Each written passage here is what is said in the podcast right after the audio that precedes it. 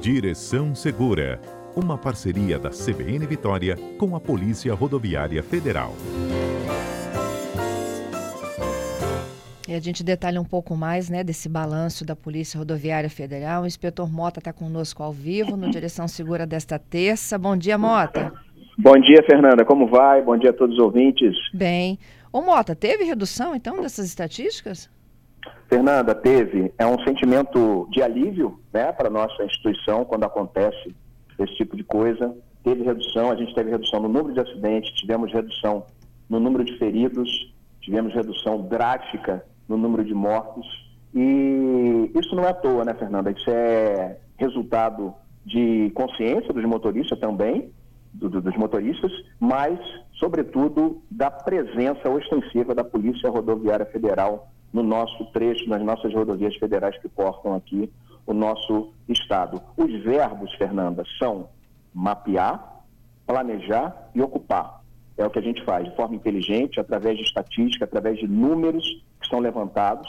E a gente identifica dessa forma, Fernanda, os locais mais críticos que tem, evidentemente, ali é, é, o nosso, o nosso, a nossa intenção maior que é de, evidentemente, garantir esse trânsito mais seguro, coibindo a prática de infrações, né? Infrações de ASE. A Polícia Rodoviária Federal, quando, quando pratica a fiscalização na sua atividade fim, ela pratica a fiscalização de ASE. Mas existem infrações, Fernanda, que elas trazem, vamos dizer assim, um, um, um índice de letalidade e gravidade maior quando se envolve num acidente de trânsito, quando existem pessoas envolvidas num acidente de trânsito. A gente está tá falando de quê? De excesso de velocidade, a gente está falando de ultrapassagem na faixa contínua, a gente está falando de embriaguez ao volante. São infrações que, quando são cometidas e essas infrações acabam gerando acidentes de trânsito, a gente aumenta muito a letalidade e a gravidade desses acidentes. Então, a gente faz o quê? A gente identifica os locais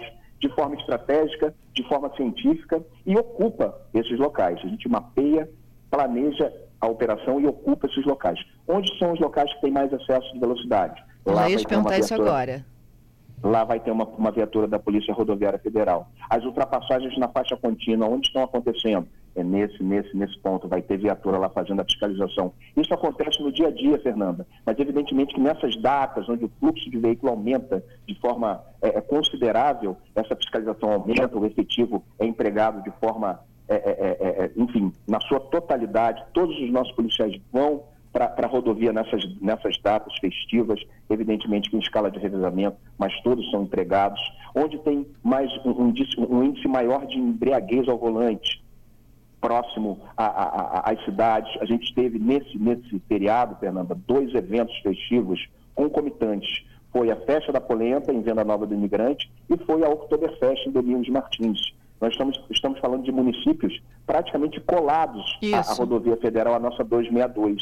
Né? Então, o, que, o que, que pode acontecer ali? Qual é a possibilidade? É da embriaguez ao volante. Então, os comandos com, com etilômetro, com o nosso bafômetro, para inibir e fazer, evidentemente, que a gente fique livre desse tipo de infração, tanto nessas datas como no, no, no nosso dia a dia, Fernando.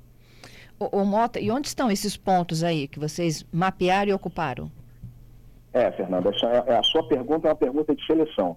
Esse, esse, esse, esses pontos, eles são levantados, a gente, a gente identifica é, é, esses pontos de acordo com, com um raciocínio até óbvio. A sociedade não, não vai ter muita dificuldade em entender. Por exemplo, o excesso de velocidade. O excesso de velocidade ele é praticado em locais onde a via permite que o veículo desenvolva uma velocidade maior. A gente está falando de, de retas, né, com, com, com, uma distância, uma, com uma, uma, uma distância maior. A gente está falando de locais é, mais afastados dos, dos, das áreas urbanas, dos perímetros urbanos da cidade. Então, são pontos específicos né, que a Polícia Rodoviária Federal identifica, né, mapeia e faz a ocupação desses pontos. Né? As ultrapassagens na faixa contínua, elas acontecem tanto em locais onde se pode desenvolver uma velocidade maior, tanto em locais que se desenvolve uma velocidade menor. E a embriaguez ao volante, via de regra, esse, esses condutores são flagrados em locais próximos a, a, a perímetros urbanos das cidades, sem falar, evidentemente, desses grandes eventos. Né? Quando a gente tem evento como, eventos como a gente teve agora nesse último feriado, é, é, a fiscalização tem que ser implementada, tem que ser fortalecida para realmente é, é, inibir Porque a gente sabe, né, Fernanda, o, o, o condutor nacional, ele infelizmente, ele já quebrou vários paradigmas de trânsito, vários paradigmas do CTB, como é o caso, por exemplo, do cinto de segurança. 99% hoje dos condutores usam o cinto de segurança, mas beber e dirigir, infelizmente, ainda é um hábito ruim, mas um hábito que vira e mexe, a gente flagra, um hábito que ainda é, vamos dizer assim, praticado pelos motoristas nacionais, Fernando. É. O, o, Mota, há pouco eu conversava também com o gerente de fiscalização do Detran, com um o observatório, né? E a gente tem de uma a cada cinco infrações no Espírito Santo de motoristas, é, é, uma em cada cinco é gravíssima, né? E aí ele me destacou algum, tipo top, top 10, né? Ele elencou aqui os 10, 10 infrações gravíssimas mais recorrentes. Você sabe qual é a primeira? Furar mais sinal.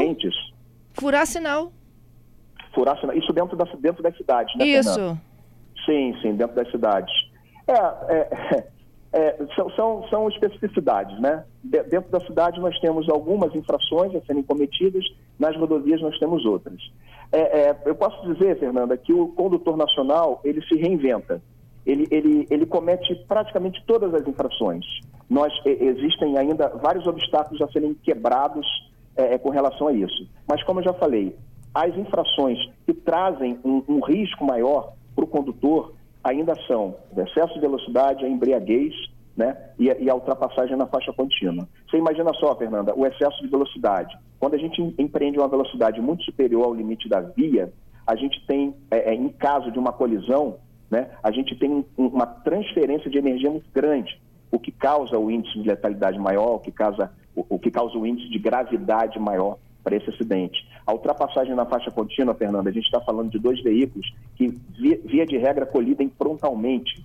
Então, a gente tem um veículo que está, por exemplo, a 80 km por hora num sentido e outro veículo no sentido contrário, na mesma velocidade. Então, a gente tem uma transferência de energia de 160 km por hora, as velocidades se somam. Então, é uma, é uma infração, ela não é punida com rigor à toa, ela não é gravíssima, não é uma infração gravíssima à toa, ela, ela, ela não dói de forma considerável no bolso à toa, porque é uma infração que traz realmente, como eu já falei, é, é, é muita, muita, muita dor, né? principalmente para as famílias né? dessas pessoas que acabam é, é, é, se esvaindo, acabam falecendo em função desses acidentes terríveis que infelizmente a gente ainda vê. Então são infrações que têm que ser combatidas, são infrações estratégicas e a Polícia Rodoviária Federal tem feito seu trabalho nesse sentido, Fernando. É. Uma outra também que me preocupou muito, 12 mil motoristas circulando sem carteira de motorista. Não é porque esqueceu não, é porque não tem.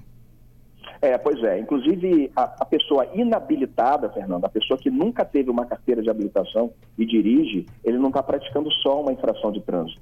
Ele está praticando também um crime, um crime de trânsito. Dirigir sem, é, é sem, ser habilitado, diferente de dirigir sem ter a carteira de habilitação. Às vezes você esqueceu em casa, né? Que fique bem claro. Agora, você dirigir sem nunca ter feito uma prova de Detran, sem nunca ter passado por uma autoescola, dirigir sendo inabilitado é crime de trânsito que, que, que, enfim, que a sociedade tenha essa ciência. E não só a infração administrativa, eh, esse tipo de condutor vai estar sujeito, como também as sanções da lei.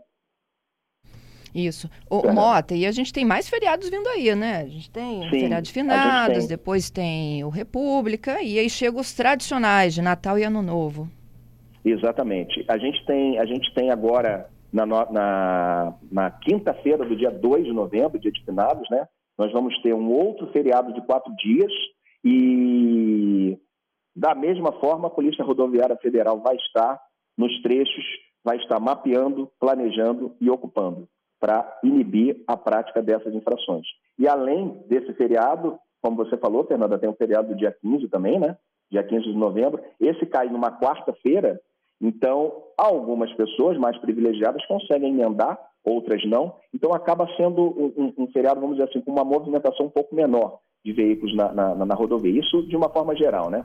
Enfim, mas os feriados realmente vão continuar vindo. Esse ano teve muito feriado prolongado, né, Fernando? É verdade. Bastante feriado prolongado. Mas graças a Deus a gente teve essa boa notícia da diminuição, né? A gente diminuiu 4% no número de acidentes, a gente diminuiu em 28%, Fernando, o número de feridos, e a gente diminuiu em 83% o número de mortos na, na, na, nas rodovias federais nesse feriado cada morte é sentida, cada morte é, é, algo que a gente tem que lamentar. Né, Fernanda? A gente teve um óbito, foi, se não me engano, foi no, acho que no, no, primeiro dia do feriado, na quinta-feira, em Linhares, um motociclista.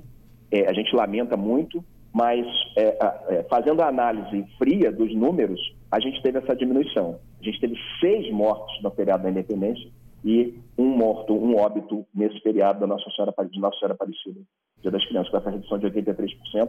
É algo que a gente tem, traz um certo, um certo alento, né? Um, um, certo, um certo alívio, mas o trabalho continua e, enfim, a Polícia Rodoviária Federal vai estar no trecho, fiscalizando nos próximos feriados que estão por vir. Muito obrigada, Vilmota. Até terça que vem, hein?